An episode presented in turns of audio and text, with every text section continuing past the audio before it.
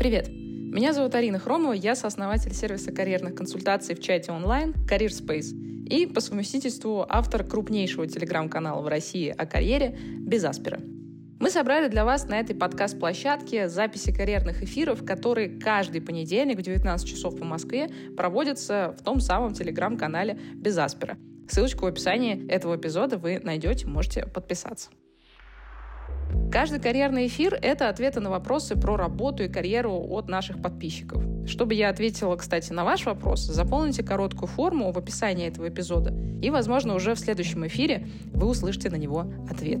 Кстати, если у вас есть не просто вопрос, но настоящая карьерная задача, которую вы хотите решить, например, найти работу за границей, понять, как развиваться дальше в своей профессии, как перейти в другую профессию, из чего начать, очень частый вопрос, между прочим. Да или просто вы хотите составить классное резюме или научиться писать сопроводительные письма. Приходите к нам в нашу карьерную поддержку от Career Space, мы со всеми этими вопросами и многими другими вам поможем. Кстати, целый месяц карьерной поддержки будет стоить 7990 рублей по специальному промокоду «Подкаст». А для сравнения, один час карьерного консультанта в среднем по Москве стоит от 5 до 10 тысяч рублей. А здесь с вами будет работать команда экспертов на протяжении целого месяца. В общем, все ссылочки на все вы найдете в описании эпизода. А теперь погнали к вопросам. Первый вопрос от Элины. Добрый день. Спасибо за ваш труд. Прошлый эфир остановил мою сильную тревогу и привнес небольшую ясность. Круто. Я очень рада. Спасибо, что слушаете. А, моя ситуация следующая. На данный момент уже как два года являюсь бизнес-аналитиком в IT-сфере. Слышала, что вы говорили про актуальность аналитики за рубежом. Можете рассказать об этом поподробнее? Какие курсы наиболее ценятся, какие бизнес-кейсы лучше привести для своего портфолио и как, на ваш взгляд, комфортнее переехать, найм или фриланс? Ну, я много раз, на самом деле, рассказывала про аналитику. Давайте коротко просто пройдемся. Во-первых, э, видов аналитики очень много. И самая ценная аналитика за рубежом – это дата-аналитика, даже что-то приближенное иногда там э, к Data Science. Ну, просто, не знаю, то, что у нас э, иногда называется дата-аналитика, это на зарубежном рынке иногда можно отнести к Data Science. То есть у нас, на самом деле, это достаточно хорошая школа, вообще вот, вот эм, техническая. И то, что наши аналитики умеют делать, там за рубежом ну, далеко не все аналитики, дата-аналитики умеют делать. Вот, то есть дата-аналитика, продуктовая аналитика, то, что вот можно прям пощупать, и то, у чего очень понятный набор навыков. Не знаю, вы там на Эре что-то делаете в продуктовой аналитике или на Питоне, вот как бы и, и весь выбор. Что касается бизнес-аналитики, все, все намного сложнее, потому что в российской действительности бизнес-аналитик это, ну, вот в одной компании это может быть человек с набором навыков э, очень похожим на системного аналитика, а в другой компании это человек, который может быть очень похож на продуктового аналитика, а в третьей компании это вообще человек, который непонятно чем занимается. Очень часто людей, которые вообще непонятно чем называются, называют бизнес-аналитиком для того, чтобы как назвать потому что вроде как звучит ничего, вот, а чем этот человек занимается, непонятно. Поэтому с бизнес-аналитиками все намного сложнее. Надо смотреть, что вы умеете делать э, и под что вы можете в теории переквалифицироваться, и можно ли вас как-нибудь по-другому назвать там, для отклика на зарубежном рынке, и если у вас два года опыта бизнес-аналитика, а что вы делали до этого, и если у вас какой-то опыт до этого. В общем, много разных нюансов. Насчет курсов, э, да всем пофигу на курсы, как всегда. Есть у вас опыт работы хороший или нет у вас опыта работы хорошего. Вот он решает. А курсы там, не курсы, ну, все, все это ерунда. И что касается ну, комфортного переезда, я даже не представляю, как, как вы будете существовать в качестве бизнес-аналитика во фрилансе или даже просто в аналитика во фрилансе. На мой взгляд, это вообще какая-то ну, нереалистичная история, поэтому, ну, наверное, только найм. Следующий вопрос от Вадима. Добрый вечер, Алина. Спасибо за эти подкасты, очень пригождаются. Пожалуйста, спасибо, что слушаете. Согласно статьям в интернете, ноябрь-декабрь – это лучшее время для поиска работы. Компании закрывают оставшиеся позиции.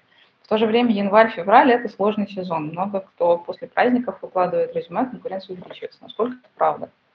Это правда, но не совсем. То есть, на мой взгляд, самый активный период – это типа там с третьей недели сентября по вторую неделю декабря. То есть далеко не весь декабрь, да, и плюс, э, ну, тут несправедливо отрезали половину осени. Осень в целом достаточно активный период. Вот, это первый момент. Второй момент, что январь-февраль сложный сезон, на мой взгляд, не потому, что выкладывается огромное количество резюме, а потому что и кандидаты, и компании очень долго раскачиваются. То есть я как человек, который очень много работал с разными видами подрядчиков, бизнесов и так далее, вот могу сказать, что в России люди не работают вообще. То есть э, есть такое ощущение, что мы упахиваемся абсолютно неэффективно, а, и, и при этом отдыхаем абсолютно неэффективно. Вот эти вот праздники отвратительно долгие, январские, когда вы уже, извините, обожрались оливье, не знаете, что дальше делать. Потом люди как бы выходят несколько недель с этих праздников, ты, блин, до своего подрядчика не достучишься, 10 раз его переспросишь, когда ты там выйдешь из отпуска, в результате где-нибудь на второй неделе февраля он соизволит тебе ответить, и где-нибудь на третьей неделе марта вы начнете работать. А там уже что? Правильно, майские праздники. Ненавижу. Поэтому э, а, все, что связано с поиском работы в январе-феврале, на мой взгляд, связано не с э, количеством выкладываемых резюме кандидатами, а с абсолютно э, отвратительной гигиены работы против, после праздников с обеих сторон. Вот. Рекрутеры плохо раскачиваются, компании плохо раскачиваются, кандидаты тоже там фигню какой-то страдают. Вот. Из-за этого, в общем, страдает весь рынок. Следующий вопрос от Алены. Здравствуйте, подскажите, пожалуйста, что вы думаете о профессоре, продюсера онлайн-курсов? Стоит ли на нее обучаться с возможностью дальнейшей релокации? Как думаете на вашем опыте, какие сейчас удаленные профессии востребованы в Канаде? Как там вообще сейчас с рынком труда, именно интеллектуального? Заранее благодарю. Ну, давайте по порядку. Насчет, э, что я думаю профессии продюсера онлайн-курсов, я, ну, как бы, смотрите, есть, э, появился тех, да, появилась индустрия. Очевидно, появилась профессия, где, где надо, ну, создавать эти курсы и потом каким-то образом продвигать. Фактически, как бы, да, продюсер онлайн-курсов – это такой бренд-менеджер, если мы проведем аналогию с FMCG. Вот есть какой-то курс, его надо придумать, там запаковать, объединить работу методологов, маркетологов, еще кого-то и запустить на рынок. А, это, знаете, это как с профессией продукт менеджер Кстати, в каком-то смысле продюсер есть продукт, только вот своей ниши. Типа все хотят ими быть, никто не знает на самом деле, э, что надо делать, и делается все через одно место, через пятую точку. Я считаю, что как бы хорошие продюсеры, они вырастают очень нативно из, из каких-то смежных профессий в индустрии, не знаю, там из методистов, например, да, или из тех же маркетологов, еще что-то. А вот эта история про то, как я пройду курсы и стану продюсером, отвратительная история, ну, на мой взгляд. Вот. А, есть курсы, ну, как бы, которые могут вам дать дополнительные знания. Ну, вот были вы, например, проектом, хотите стать продуктом, у вас уже достаточно большой опыт в IT, вы понимаете, окей, хорошо, есть отдельные неплохие курсы, можно сходить, поучиться, а, но еще лучше иметь у себя где-нибудь рядом а, человека, который ну, просто сильный продукт, и у него можно поучиться. Вот. То же самое как бы с продюсером. Я очень не сильно верю вот в курсы как в единственная как бы, вещь, которая поможет вам приобрести профессию. Э, что касается релокации, то продюсер это точно не та профессия, через которую надо релацироваться. То есть если вы э, думаете о релокации, то это должна быть максимально хардовая история. Опять 10 тысяч раз уже про это говорила. А, аналитики, дизайнеры, разработчики. Вот, вот эта пиада, э, которая лучше всего релацируется. Почему? Потому что очень понятный, очерченный круг обязанностей и скиллов, которых, которыми обладает человек. Вот. А продюсер точно не та история. Очень много работы с командой, очень много коммуникаций. Везде, где есть коммуникации, вот, э, запомните присказку. Много коммуникации, хреновая релокация. Вот, э, вот это вот тоже вот про продюсера, про продукт, про проект, про бездева всяких. Вот э, отличная присказка. Чем больше у вас коммуникации, чем, тем, тем хреновее ваша релокация. Так, что касается Канады, э, не сориентирую вас, для нас это не самый популярный рынок, то есть к нам, например, в карьерную поддержку э, у нас есть популярные направления, с которыми к нам приходят там отдельные страны ЕС, например, даже там, в какой-то степени США, э, ОАЭ, конечно же, вот. Канада не самое популярное направление, из чего я могу сделать два вывода. То есть первое, э, целом, если запросов не так много, то и лоцироваться, скорее всего, туда не так-то просто. Но исходя из тех кейсов, которые у нас все-таки были, это правда. А второй момент насчет э, как бы, IT, Канада, это такая вот, ну, опять же, из того, что я знаю, достаточно спокойная гавань, спокойствие которой нарушает какой-нибудь вот приходящий на ее рынок иммигрант. Какой-нибудь русский человек, запускающий что-нибудь в Канаде, или какой-нибудь американец, запускающий что-нибудь в Канаде, или там, не знаю, еще кто-нибудь запускающий что-нибудь в Канаде. Почему вообще в Канаде? Потому что очень часто Канада используется как soft launch, да, то есть мягкий запуск, э, чтобы потом пойти на американский рынок. Вот, соответственно, предприниматели сначала тестируют гипотезы там и потом выходят на американский рынок. Вот. Но, но, конечно, Канада там несопоставима с объемом тех компаний, которых есть там в близлежащих же к ней штатах, например. Вот. Поэтому, ну, я боюсь, что конкуренция на рынке Канады за счет э, еще и местных, к тому же, того, что там релокация, в принципе, непростая, достаточно высокая. Следующий вопрос э, от Марины. Добрый день. Перешла на новую работу месяц назад, понимаю, что получу очень мало опыта на этом месте и хочется двигаться дальше. А сколько нужно проработать, чтобы меньше вызывать подозрения на собеседование? Как долго можно не указывать эту работу? Сейчас опубликовала снова резюме, а, но числюсь все еще на предыдущем месте работы. На прошлом месте работала чуть больше года. Спасибо.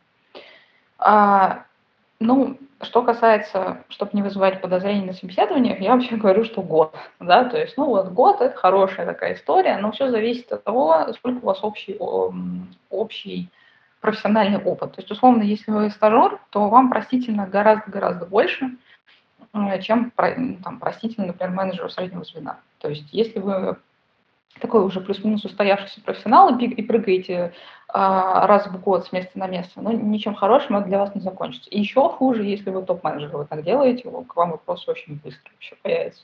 То есть чем выше вы находитесь в корпоративной иерархии, тем дольше вам необходимо а, находиться на этой позиции. Ну, по двум объективным причинам, на самом деле. Первое, кто бы что ни говорил, я не верю в то, что там за несколько месяцев можно сделать какой-то поворотный момент в компании, когда вы на позиции топ-менеджера. Это нельзя. Ну, то есть, типа, для того, чтобы трансформировать что-то, требуются годы когда ты занимаешь там большую позицию, под тобой большая махина. Вот эти люди, которые такие, я там за год все сделал, и мне стало неинтересно, ну, чувак, как бы опытным людям понятно, что что-то ты не договариваешь. Вот. С другой стороны, есть какой-нибудь стажер, да, у которого год, это, блин, вообще целая жизнь отдельная. И к нему, конечно, ну, гораздо меньше требования, потому что он пробует, он пытается, и вообще на старте, да, он действительно может там, приобрести огромное количество навыков за э, короткий период времени. Поэтому, например, стажеру там простительные стажировки по 3-6 месяцев. Я вот не знаю, сколько у вас опыт работы, но вот усредненно считается год. Если вы на текущем месте там не отработали и месяца, например, да, и там выйдете, например, на новое место, ну, в общем-то, можно и не указывать ваше текущее место работы, но будьте готовы к тому, что а, вам что-то надо отвечать, если все-таки, например, они посмотрят вашу трудовую и скажут, о, вы тут что-то месяц сделали, а чего вы не сказали. Ну, то есть вам нужна какая-то легенда под это дело, э, какая-нибудь меняемая. Следующий вопрос от Екатерины. Добрый день, спасибо за ваши эфиры. Всегда очень приятно вас слушать, восхищаюсь вашим профессионализмом. О, очень приятно, спасибо большое э, за прям профессионализм, прям бальзам по, по, это, по душе, по сердцу. Мы с мужем планируем релокацию, но наша нынешняя профессия абсолютно не релацируем. Что бы вы могли посоветовать в плане, на кого переобучиться, чтобы была возможность устроиться, и чтобы профессия была более-менее творческая, а не монотонное действие за компьютером? Ну, касательно творческой профессии, вопрос очень э, спорный, потому что для кого-то там разработка – это творческая профессия, но действительно, когда вы пишете код, вам надо какую-то там решить проблему, вы там, применяете нестандартные решения для э, устранения этой проблемы. Это творчество. Для кого-то творчество – это там вот рисование, для кого-то творчество, я не знаю, это вот блог вести. Ну, по-разному у всех. То есть э, формат э, творчества, он, конечно, ну, очень субъективный. Это вот первое, что хотелось бы сказать. Второе, ну, опять же, есть стандартная история. Если вы хотите релацироваться, и ваша профессия абсолютно не релацируема, у нас есть триада, да, IT-профессий, а, дизайн, разработка, аналитика, можно еще тестирование сюда же при, при, присобачить. Вот, но нужно понимать, что вам нужно будет отработать энное количество лет на российском рынке, потому что сразу вас на зарубеж никто не возьмет. Там нужны медлы, там не нужны жены. То есть, соответственно, минимум еще три года опыта работы вы должны будете получить в России. Переучиться здесь, найти здесь работу, а, отработать здесь три года и идти за рубеж искать работу. и конкурировать с местными на том рынке, куда вы будете релацироваться. Это реальная абсолютно история, просто она долгая, и не у всех хватает на терпения, мужества и, и всего такого. А, а вообще, я вот чем больше как бы смотрю, например, на то, из чего состоит там часть, э, ну, значительная часть, например, рынка Европейского Союза, это малый и средний бизнес, в отличие от России, где, где, где как бы, там 90% рынка – это корпорации. А в Европе, например, огромное количество малого и среднего бизнеса. И э, я вот, например, недавно столкнулась с такой мыслью, что типа, когда ты все меняешь в своей жизни, в том числе ты релацируешься, возможно, возможно, открытие своего бизнеса в такой ситуации, когда ты так в стрессе, а, лучшее, что может с тобой случиться. Ну, потому что как меняешь кардинально свою жизнь, релокация, это вот, ну, реально, это не в Турцию там съездить и не в Грузию, в Армению, вернуться потом через пару месяцев. Если мы говорим про серьезную релокацию, это огромный стресс для людей. Это, ну, как бы, это полностью вообще перезагрузка всего, к чему, к чему человек привык. Это огромный стресс. Фоновый, не прекращающийся. Вот. И в этот момент, возможно, самый удачный, как бы парадоксально это не звучало, для того, чтобы делать что-то свое, не знаю, приехать, открыть какую-то свою лавку, там, не знаю, чему-то научиться здесь, э, в России, и потом туда перевести этот опыт, посмотреть, что есть у нас, а у нас много чего есть на самом деле, чего нет на других рынках. А, тем, ну вот, что прям занимаются руками. Вот, я, например, сегодня ездила, там, узнавала по... Эм, там, есть такая вещь, гарваника, да, то есть когда каким-то другим металлом, драгоценным чаще всего, вот, э, покрывают э, ну, там, менее дорогие металлы. Например, вот на дорогих сумках э, используются вот такие покрытия, то есть там позолота, да, как она наносится, она наносится гальваникой. Фактически это вот ванны, да, э, в которых, можно сказать, ну, находится растворенный металл, вот, э, объясняет дилетантскими словами. Вот туда, например, опускается латунь, и вот эта латунь превращается сверху в там, позолоченный слой. Почему я это все рассказываю? Потому что э, мужчина, который мне рассказывал про процесс вот этого пианики, я вот понимаю, что в принципе он мог бы просто вот с тем, что он делает там в Москве, да, переехать на любой там европейский рынок и точно так же там предлагать какие-то такие свои услуги и зарабатывать скорее, более, скорее всего больше, чем он зарабатывает здесь. Вот, то есть есть супер понятные и однозначные какие-то варианты переезда, вот, вот айтишечка наш любимый, и погнали. А есть, ну, чуть-чуть более как раз-таки вот, да, в ответ на ваш запрос, творческий, наверное, подходы к переезду, можно подумать как-то с этой стороны. Вдруг вы что-то такое умеете, что может пригодиться на международном рынке. Так, следующий вопрос от э, пользователя, который оставил свои данные. Оно представился как Clever Soul. Ну, мы так и назовем его Clever Soul. Привет. Последний год довольно часто подавался в европейские компании. По ощущениям, до июня-июля отвечали активнее. На один из пяти откликов получал приглашение на скрининг. С августа подался где-то на 20 различных позиций по своему профилю. Саппорт, Lead. И не получил ни одного приглашения на скрининг. Некоторые крупные компании типа Netflix присылали отказ сразу после исполнения формы с галочкой «Нужна виза спонсоршип». По вашему опыту, стало ли меньше компаний готовых нанимать с красным паспортом? Возможно, просто сезонность, возможно, есть лайфхаки, например, указывать э, US-номер в резюме. Ну, смотрите, э, мои рассуждения вслух, да, не беру сказать, что вот все есть именно так, но что происходит? Там, допустим, с 24 февраля э, огромное количество русских э, подалось за рубеж. И вот их была большая критическая масса, и в этот момент э, европейские компании, американские, на мой взгляд, поделились там на две группы. То есть первые, которые такие, о, сейчас мы по дешевке хороших пацанов и девчонок себе возьмем. И вторые, которые, ну, в силу каких-то своих внутренних политических э, причин, например, очень крупных компаний, ну, там просто не нанимали э, русских. Вот. И как раз вот э, те, кто такие, о, мы сейчас подешевле всех возьмем, они, наверное, ну, то есть, представляете, русские огромное количество их приезжает э, там, в Европу условно или начинают там искать работу. А плюс, опять же, никуда не девались нейтивы. Плюс, как всегда, китайцы и индусы ищут на европейском рынке работу, то есть конкуренция усиливается. И компании там плюс-минус укомплектовали себе штат на какой-то там период, на квартал. А дальше, ну, как бы продолжилась непрекращаемая рецессия в IT-компаниях. Ну, посмотрите, что там происходит с американским фондовым рынком в целом. Ничего хорошего. И, ну, как бы компании, чаще, часто даже крупные, э, начинают обратно сокращать народ. Соответственно, вакансий мало того, что становится меньше, а, так еще у компаний тупо становится меньше денег для того, чтобы ну, там, предоставлять какие-нибудь визы спонсоршип, спонсоршип как раз. Так вот, и начинается как бы, ну, история про то, что перевози себя сам, ну, то есть хорошо, ты молодец, ты там прошел все собеседования, все здорово, но перевози себя сам. А, допустим, в какой-то первый период, там, сразу после 24 февраля, некоторые компании, в том числе и визы спонсоршип предлагают. Поэтому я думаю, когда вы помечаете галочкой, что вам нужна, типа, там, помощь с визой, а, вы как раз-таки и попадаете в ситуацию, когда такие, о, чувак, как бы нет, извини, вот, давай сам. Я думаю, что на самом деле большая часть проблем вот из-за этого, потому что такую закономерность я уже слышу не в первый раз. То есть э, люди заполняют там анкету, пишут, пишут, что нужно бизнес-спонсоршип, и дальше тишина.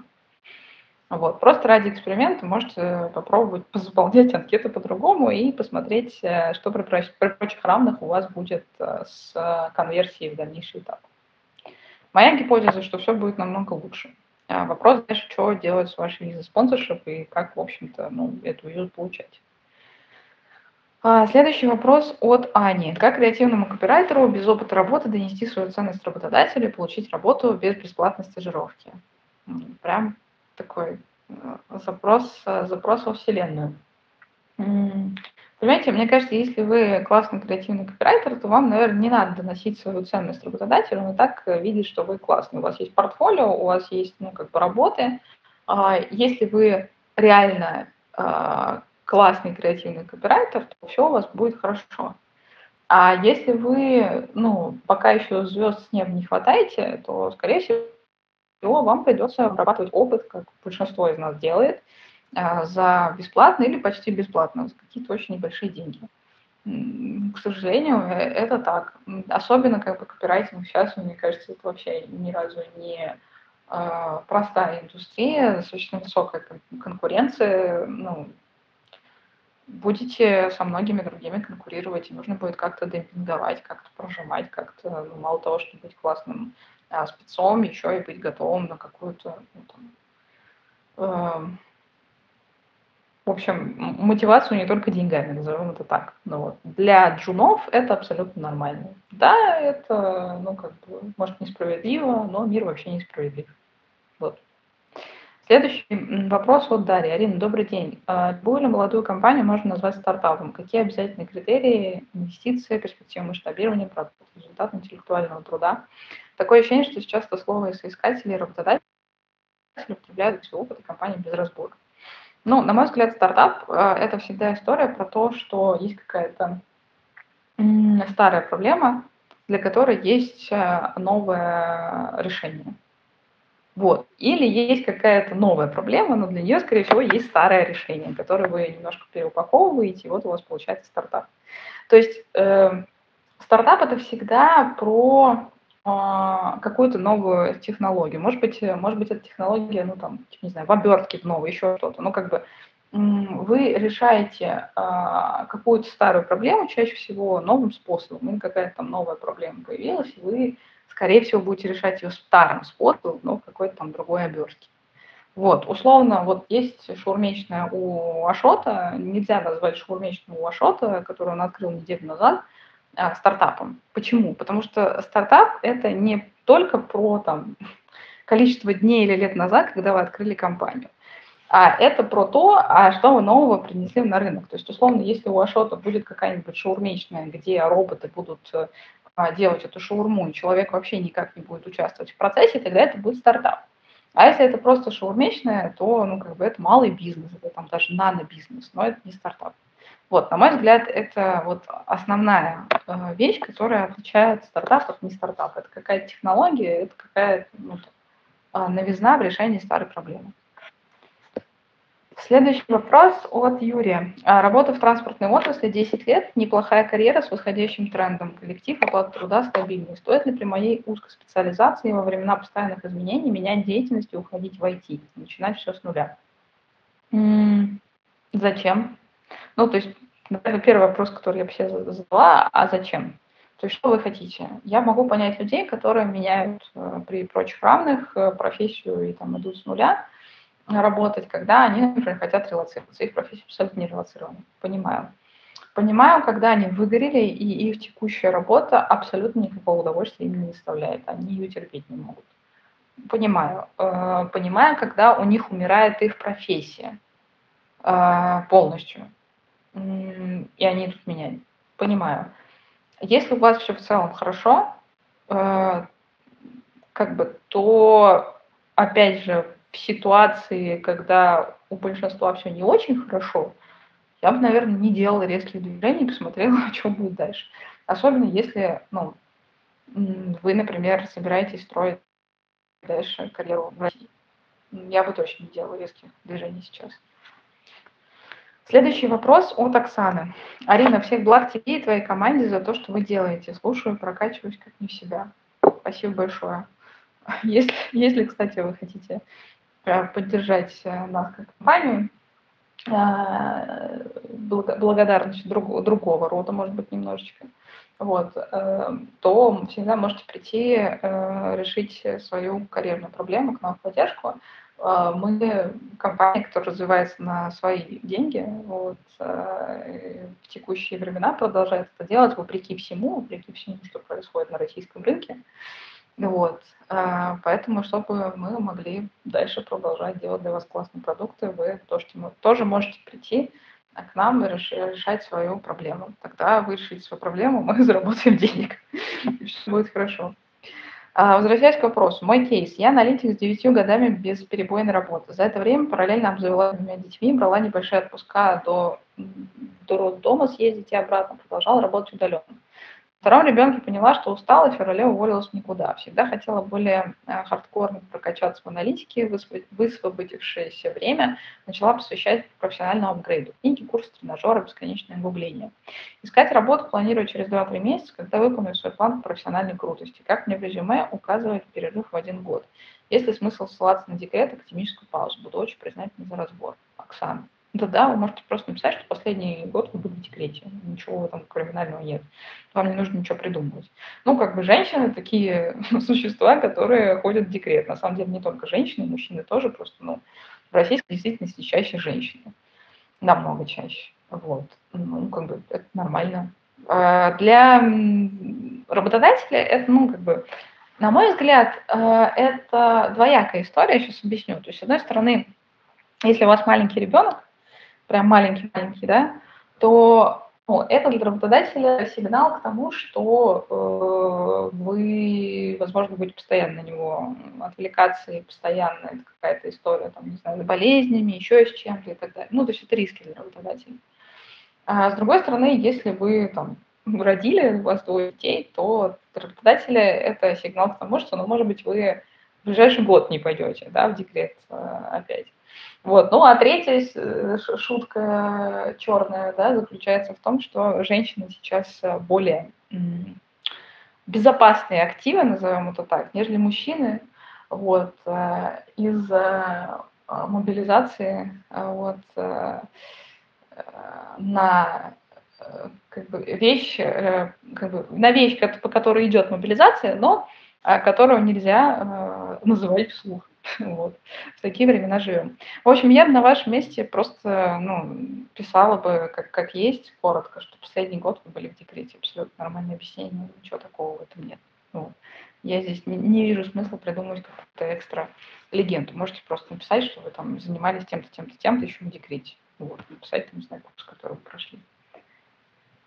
А, следующий вопрос от Татьяны. Как найти свое призвание, чтобы это было прибыльно, интересно и перспективно? Ну, первое, наверное, распределить вот это прибыль интересно перспективно с точки зрения ну, градации. Чего на первом месте прибыльно, на первом месте перспективно, на первом месте интересно.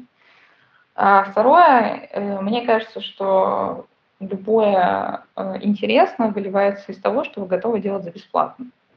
То есть, э, если есть что-то в виде вашего хобби, что вы готовы делать за бесплатно, тогда ваша, ну, как бы ваша работа перестает быть хобби, а ваше хобби, ну, становится, ну, то есть становится работой, да. То есть вы, если будете делать то, что вам реально нравится, вы ни дня, собственно, не проработаете, да, то есть вы превратите просто хобби в ваш э, источник э, заработка. Соответственно, первое, что надо сделать, это инвентаризацию, наверное, некую того, чего вам интересно, и это не делается за один вечер. Ну, как бы иногда это требуется там недели месяцы, чтобы просто понаблюдать собой, что, что вы делаете круто, что вы делаете здорово, и, и что вы делаете в виде, там, не знаю, ваших э, хобби. Вот. Иногда появляются совершенно э, ну, разные неожиданные вещи. Вот, например, люди узнают про то, что они очень хорошо э, что-нибудь чистят у себя дома, например, обувь. Вот, и думают, почему бы мне сделать собственную мастерскую или собственную какую-нибудь лавку по чистке обуви. Вот. Поэтому понаблюдайте за собой, наверное, вот я бы в первую очередь с этого начала. Следующий вопрос от Ирины. Привет, Арина, спасибо за все, что вы с командой делаете. Слушаю каждый э, карьерный эфир, правда, обычно в записи. Спасибо, что слушаете. А, пожалуйста, поделись своим мнением про продукт-маркетинг. Как я понимаю, это направление не очень давно появилось как самостоятельно. Отсюда много вопросов. Например, как перейти в продукт-маркетинг из диджитал-маркетинга? Какие ключевые навыки нужно развить? Насколько продукт-маркетинг востребован, например, в Европе? Какие перспективы дальнейшего развития у таких специалистов? Спасибо большое. Эм, ну, давайте по порядку пойдем. Как перейти в продукт-маркетинг из digital-маркетинга? Ну, сначала убедиться в том, что в компании, куда вы подаетесь, есть продукт-маркетинг. А продукт-маркетинг – это вообще ну, такая промежуточная история между продукт-менеджментом и как раз digital-маркетингом. Проще всего, опять же, наверное, будет на классической истории привести пример. Есть вот э, профессия бренд-менеджера вот, а, в FMCG. Фактически это и есть продукт-маркетинг, потому что FMCG производит продукт. Вот есть у нас продукт э, в виде, там, не знаю, батончика какого-нибудь там сникерса, да, вот мы его произвели. Нам этот продукт надо упаковать, э, продвинуть э, там, ритейлеру, правильно там, не знаю, расфасовать его красивенько на точке продажи и так далее. И вот этой всей стратегией там занимается, то есть стратегией продвижения маркетинга занимается бренд-менеджер в частности. И фактически, если мы по-другому назовем бренд-менеджмент, мы могли бы это называть, назвать ближе к классической IT-тусовке продукт менеджмент, а в категории маркетинга это было бы максимально приближено к продукт маркетингу. То есть э, бренд-менеджмент, он, наверное, все-таки в абсолютных значениях больше к продуктовому менеджменту, но там внутри, вот абсолютно точно, среди обязанностей бренд-менеджера есть вот чистый продуктовый маркетинг.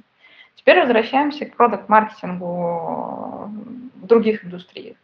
Первое, что надо понять, это есть ли в компании продуктовая культура. Например, в России вот э, продукт-маркетинг я видела, там, ну не знаю, у 10 компаний, наверное, как позиции.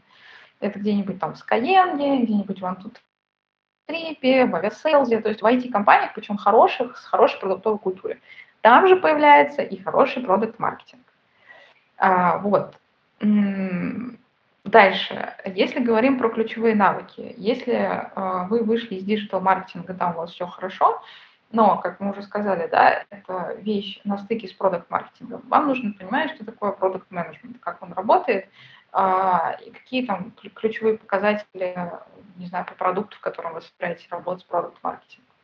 То есть, по-хорошему, вам бы так, сильно прокачаться хотя бы в теоретическом понимании продукт-менеджмента. Без этого точно никак. А если говорить про то, насколько он востребован там, в Европе, э, Продукт-маркетинг точно востребован э, в международных э, компаниях, например, там, не знаю, в сильных американских, потому что в американских компаниях сильная продуктовая команда, компания, сильное продуктовое видение. И, например, американские компании, которые существуют в Европе, ну, 100% там нужны продукт-маркетологи, ну, просто на местных рынках. Вот. Другой вопрос, э, что будучи человеком из России, попасть на позицию продукт-маркетинга куда-нибудь в Европу будет сложно, еще сложнее какую-нибудь американскую компанию. Почему? Потому что у нас в целом, да, как я много раз говорила, продуктовая культура очень слабая. И вам надо будет конкурировать за место под солнцем с людьми, которые работали в сильных продуктовых командах. Как вы будете это делать, это ну, как бы уже другой вопрос. Вот. Э, я бы, наверное, так ответила по поводу продукт-маркетинга. Следующий вопрос от Карины. Спасибо за то, что делаете. Вопрос, насколько сейчас оправданно входить в профессию IT-рекрутера? Конкретно интересует вероятность релокации и уровень дохода. Но если вы полностью собираетесь э, вообще э, менять свою профессию, то, может, давайте посмотрим что-то более классическое. чем IT-рекрутмент. IT-рекрутмент, да, это коммуникация, это очень много коммуникации. Чем больше коммуникации, тем хуже релокация. Чем меньше коммуникации, тем проще релокация. Поэтому выбирайте что-то, что гораздо более технически завязано э, там, в вашей основной работе. Какие-то очень понятные технические навыки. А, если у вас сейчас стоит вопрос о кардинальной смене профессии. А, следующий вопрос от Андрея. Как вы оцениваете рынок специалистов по информационной безопасности? О востребованности и актуальности профессии говорят очень много еще с начала 2000-х годов. Сам являюсь специалистом по э, ИБ, э, информационной безопасности, то есть более 15 лет. На себе не ощущаю сильной потребности рынка в моих навыках. Достойную работу можно получить только на крупных предприятиях, которых в регионах немного. Мелкие предприятия, на мой взгляд, пренебрегают вопросами ИБ, либо дают их на откуп айтишников. Ну, все правильно. То есть, смотрите, информационная безопасность, да, э, в принципе, как э, профессия появляется исключительно на крупных предприятиях. А еще чаще она появляется там, где нужно что-то сверхсекретное охранять. Да? Вот поэтому какой-нибудь Центробанк или волос вы там вообще, не знаю, не пройдете, не выйдете ни с какими гаджетами, ужас вообще. То есть все супер логично, это первое. Второе, конечно, у нас же э, страна абсолютно централизованная, у нас жизнь есть в Москве, в Питере немножко, там, в некоторых крупных городах, типа Новосибирска и Екатеринбург. Все, на этом жизнь заканчивается. Соответственно, в этой жизни есть э, предприятия, э, которые в этих крупных городах расположены. Вот, собственно, Москва и пара крупных городов, там, где нужны э, специалисты по IB. Почему? Потому что крупные предприятия, равно нужны ИБ-специалисты, равно как бы там есть вакансии. Следующий момент. Э, что касается 2022 года, ну, мне кажется, даже излишний комментарий в связи с тем, что происходит. Мне кажется, роль ИБшников очень сильно быстро возрастает. Вообще, ну, как бы, все, что связано с безопасностью, все, что связано с э, ограничением каких-нибудь угроз кого-нибудь, это ж, ну, классика жанра вообще. Вот я смотрю, что там в крупных компаниях в Москве происходит. Там прям роль э, безопасников э, разного рода. Э, и IT-безопасников, и как бы просто службы безопасности особенно. Вот. Очень сильно возрастает по понятным причинам. Типа хакерские атаки с понятной стороны, да, какие-нибудь там внутренние, не знаю, диверсии, саботажи и так далее. Ну, то есть, на мой взгляд, сейчас, наверное, вот конкретно в 2022 году на крупных предприятиях эм, безопасники – это одна из самых востребованных профессий. Разного рода безопасники. От классических ФСБшников да, вот до айтишников. А другой вопрос, что есть, ну, как бы, это палка о двух концах, да, что на все дело нужны бюджеты, а если бизнесы сокращаются, даже большие, и им сложно выживать, то откуда эти бюджеты брать на то, чтобы нанимать и поддерживать э, все большую необходимость в этих безопасниках? То есть, ну, тут как бы палка о двух концах. Но глобально я считаю, что для безопасников разного рода сейчас в России, ну, прям такой пик их ценности.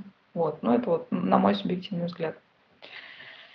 Так, а, следующий вопрос у нас от... Сейчас, секунду. От Татьяны. Большой вопрос. Арина, спасибо за возможность задать вопрос. Очень нравится ваша четкость и емкость в ответах. Спасибо, что слушаете. У меня вопрос по ОЗП. В мае меня сократили на прошлой работе, я все лето отдыхала, училась, начала в, э, в начале октября вышла на работу, решение принимала очень быстро, параллельно подгоняя себя мыслью, что если парни заберут на то, что нельзя называть, э, то лучше хоть какая-то работа, чем ее отсутствие. Э, согласилась на меньшую зарплату, чем получала на прошлом месяце, но после испытательного срока пообещали поднять этот вопрос. Дальше описание. Значит, по сути, занимаюсь единственной операцией в компании, введением каталога продукции и очень редко размещением статей. На собеседовании озвучивали это, но я надеялась, что смогу развивать контент-маркетинг в компании. Оказалось, что это никому не надо.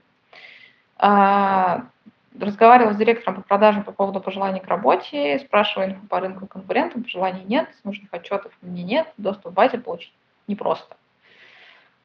Все усложняется еще тем, что у меня нет руководителя, нет KPI, нет цели на испытательный срок. Босс я видела один раз в офисе, заезжает к нам по дороге на дачу. Вопрос. Как мне усилить свою позицию на переговорах, если по факту я ничего полезного принести не могу? Из плюсов э, в этом месте нахожу для себя удобство расположения офиса. Ну, там 20 минут без пробок, тра-та-та. Ля-ля-ля, понятно. А, сердечно спасибо за ответ. А, ну, слушайте, как бы мне сложно сказать в таком случае, какая у вас, какое у вас есть э, усиление своей позиции на переговорах, ну, если вам ничего не дают делать. Ну, то есть сложно как бы... Знаете, э, у меня в одно время, когда я работала очень плотно с российскими компаниями в Executive Search, вот, эм, очень была популярна такая позиция, мы ее искали для наших как раз вот типичных русских клиентов, а позиция там директор по инновациям. И вот любимая фраза типа людей, э, которые нанимали этих директоров по инновациям, в первую неделю их работы а, звучала так, типа, не знаю, молодец, что вышел, красавчик, все здорово, внедряй, делай все а, классно, только ничего не меняй. Вот. И вот такое же ощущение, что ну, как бы вы пришли в компанию, где примерно то же самое, что типа, вот, делай что-нибудь классное крутое, но только ничего не делай, только ничего не меняй. Как в такой ситуации ну, можно развиваться и что-то в целом делать дальше, мне не очень понятно. Поэтому я боюсь, что и ответить на ваш вопрос там, про усиление вашей позиции на переговорах я тоже не могу, потому что я честно не понимаю, как ее усилять и за счет чего. Вот. Как-то, как-то, к сожалению, так. Следующий вопрос от Дарины. Арина, здравствуйте. Скажите, куда проще и перспективнее было бы перейти из сферы оценки недвижимости, не оценка бизнеса? Как вы думаете, перспективна ли сфера оценки интеллектуальной собственности? И можете ли посоветовать, куда лучше пойти учиться? Как считаете, возможно ли переложить текущий опыт на какую-то близкую профессию для релокации? Так, ну, мне не совсем понятно, что такое оценка недвижимости, если честно, но если отвечать на ваш второй вопрос насчет оценки интеллектуальной собственности, вообще все, что связано с интеллектуальной собственностью, я встречала среди юристов исключительно. Если у вас нет юридического образования, то затесаться в интеллектуальную собственность будет, мягко говоря, не очень просто. То есть все мои знакомые, кто как связан с интеллектуальной собственностью, у них юридическое образование. Что касается приложить э, текущий опыт на какую-то близкую для профессии релокацию, надо смотреть что это за опыт детальнее, но, на мой взгляд, ну, это крайне сложно.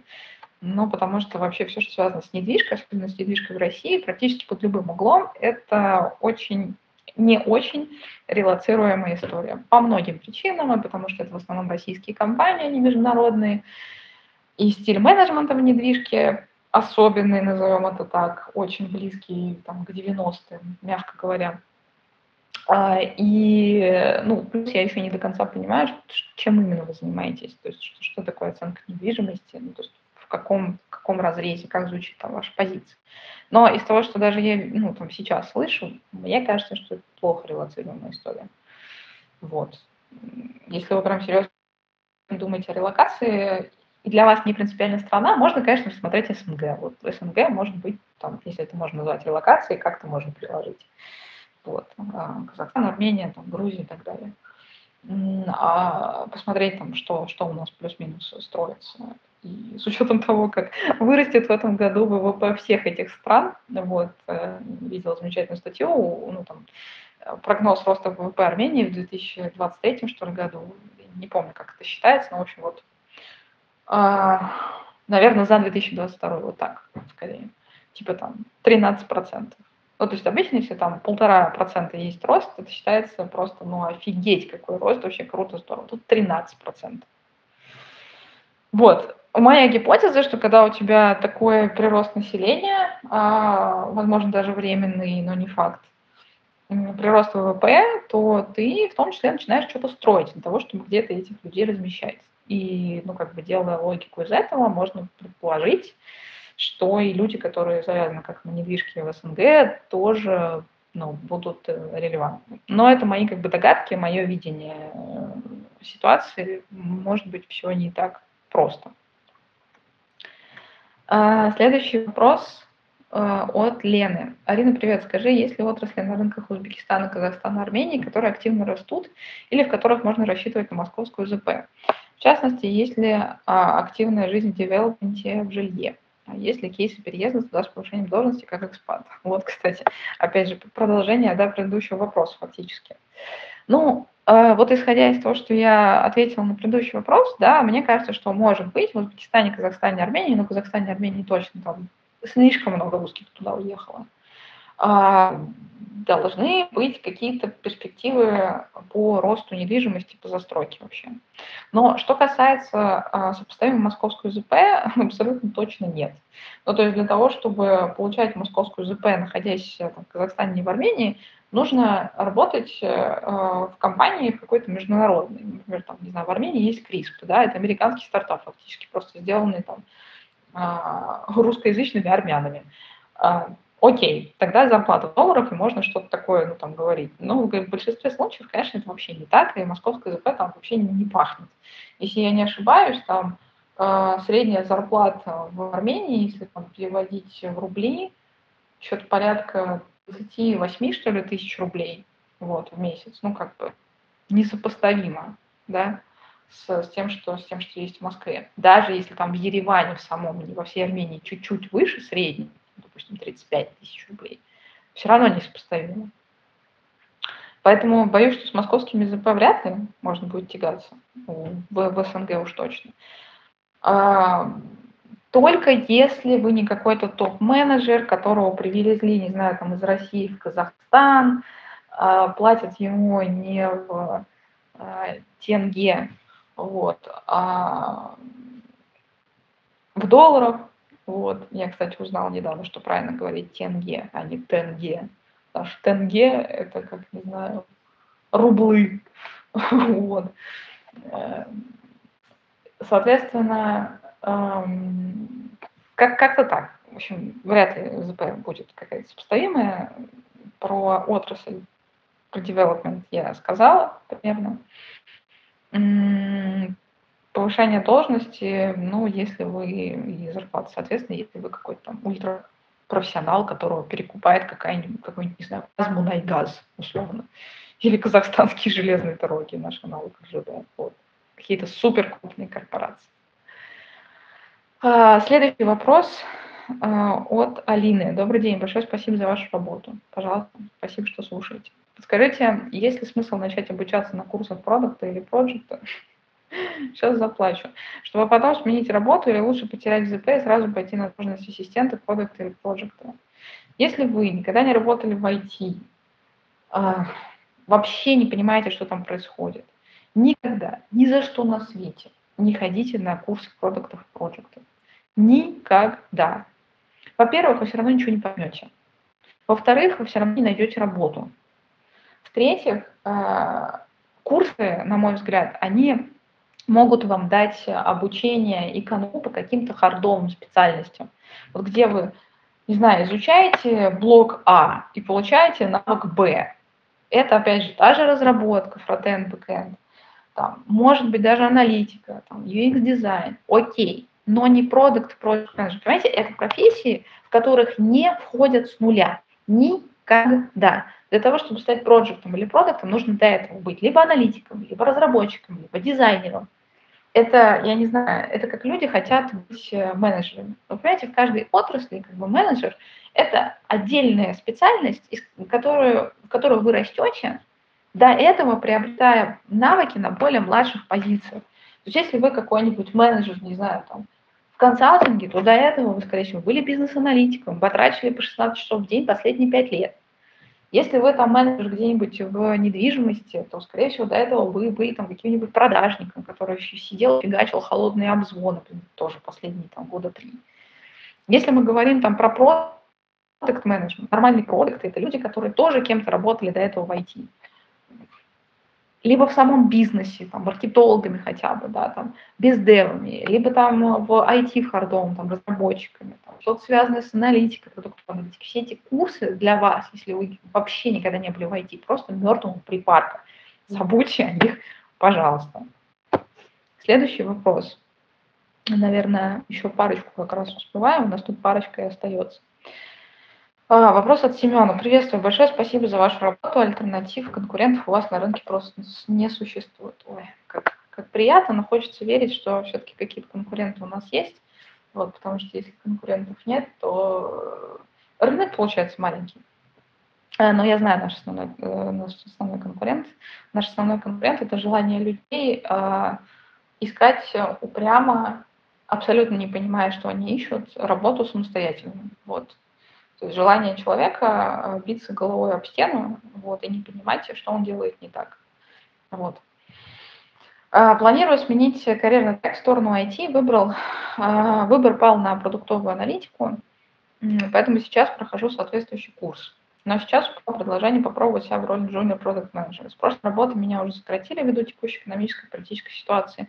Поэтому вопрос в том, стоит ли мне пробовать входить в IT с позиции продукта или сосредоточиться на учебе и поиске работы сразу на позицию аналитика.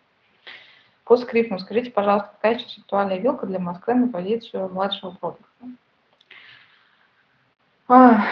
попробуйте сходите, что это за позиция junior product manager, кого они там ищут. То есть если это какая-то стажировка, какой-нибудь стажер продукт, может быть, у вас есть какой-нибудь, будет какой-нибудь ментор, который вас научит там всему лучшему, что есть. Вообще, опять же, лучшее, что может с вами случиться, если вы действительно хотите расти как продукт менеджер это вы приходите в какой-нибудь стартап, где CPO, вот как у нас в Career Space, типа у нас CPO является фаундером. Потому что, давайте так, если вы приходите в стартап, и фаундер ищет CPO, бегите из этого стартапа. Потому что это значит, что фаундер ни хрена не понимает, что он хочет делать в этой жизни со своим бизнесом. Это очень плохо. Это очень плохо, когда фаундер не знает, что делать со своим бизнесом. Поэтому, если вы хотите быть серьезным, хорошим продуктом, вам нужно найти вот такого CEO-фаундера, а, попасть к нему на позицию и фигачить как не в себя в ближайшие несколько лет, вот, чтобы он вас э, в хвост и в гриву и в Красную Армию, и чтобы вы каждый день э, учились новому и каждый день э, понимали, что ни хрена не знаете об этом мире. Вот тогда, через пару лет, может быть, там года через три, получится, может быть, один из лучших продуктов на, на этом рынке для своего уровня. Вот, возвращаясь к вашему вопросу, ну, сходите на собеседование, вам никто за это блок не даст, пообщайтесь с ребятами, может быть, вам понравится, и, может быть, действительно там какая-то классная команда, которой стоит пойти там на вот эту женовскую продукт-менеджерскую позицию. Вот. Но вообще, безусловно, хороший план пойти в продуктовую аналитику. Во-первых, потому что это более понятно понятное направление, с более понятным количеством скиллов. Во-вторых, как раз-таки с продуктовой аналитики нормальные продукты потом и получаются, которые могут сами сходить данные, посмотреть, э, сами SQL-запрос написать, э, а сами это на дашборд вывести, вот, не делать все это там, руками 20 аналитиков э, раз в штат.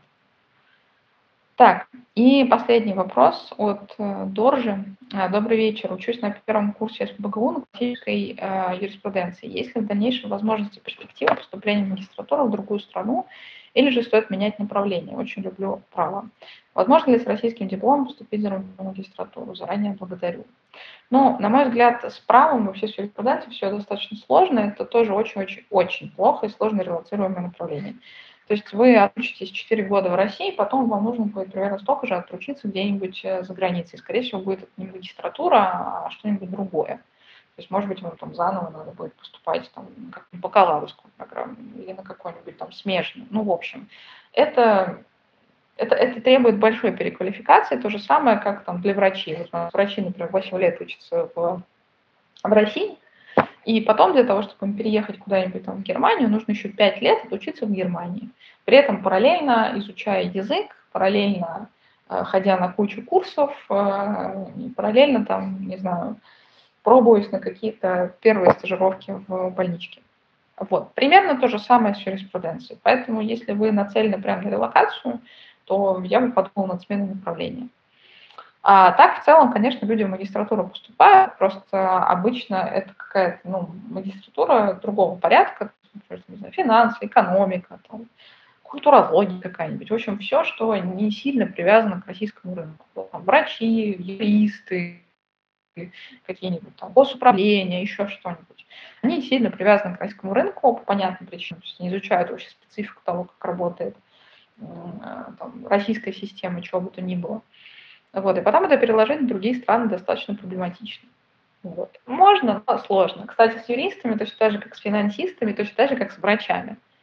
А, вот западная история достаточно ну, там, сильно закрыта, а вот восточная, например, а, там, арабские страны типа ОАЭ, а, но даже, может там, где все похуже, например, какой-нибудь там Катар или какая-нибудь Саудовская Аравия, потому что в ОАЭ там все-таки ну, много всего, и, и денег, и людей, а вот Саудовская Аравия и Катар, они ну, такие более жесткие, более жестко мусульманские страны, и они как бы там настроили себе домов условно, а инфраструктуры, настроили даже там больничек условных, а работать там некому. И они готовы брать, например, врачей, русских в частности, чтобы те там работали без языка, без ни хрена, а потом уже просто людей нет. И а, в этом же отношении, на мой взгляд, примерно то же самое можно сказать про юристов и финансистов. Финансистам очень сложно релацироваться куда-нибудь на Запад, зато в компании э, в Дубае, там в УАЭ, их берут вообще за радость. И примерно такая же история с юристами. Знаю несколько юристов, кто-то по интеллектуальной собственности, кто-то там по каким-то международным сделкам, которые тоже смогли приехать в ОАЭ. Вот.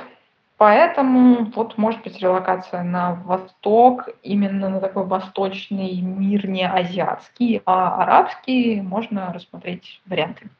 Вот. Спасибо, что были в этот э, прекрасный понедельничный вечер э, на эфире. Э, всем хорошей продуктивной недели. Пока-пока.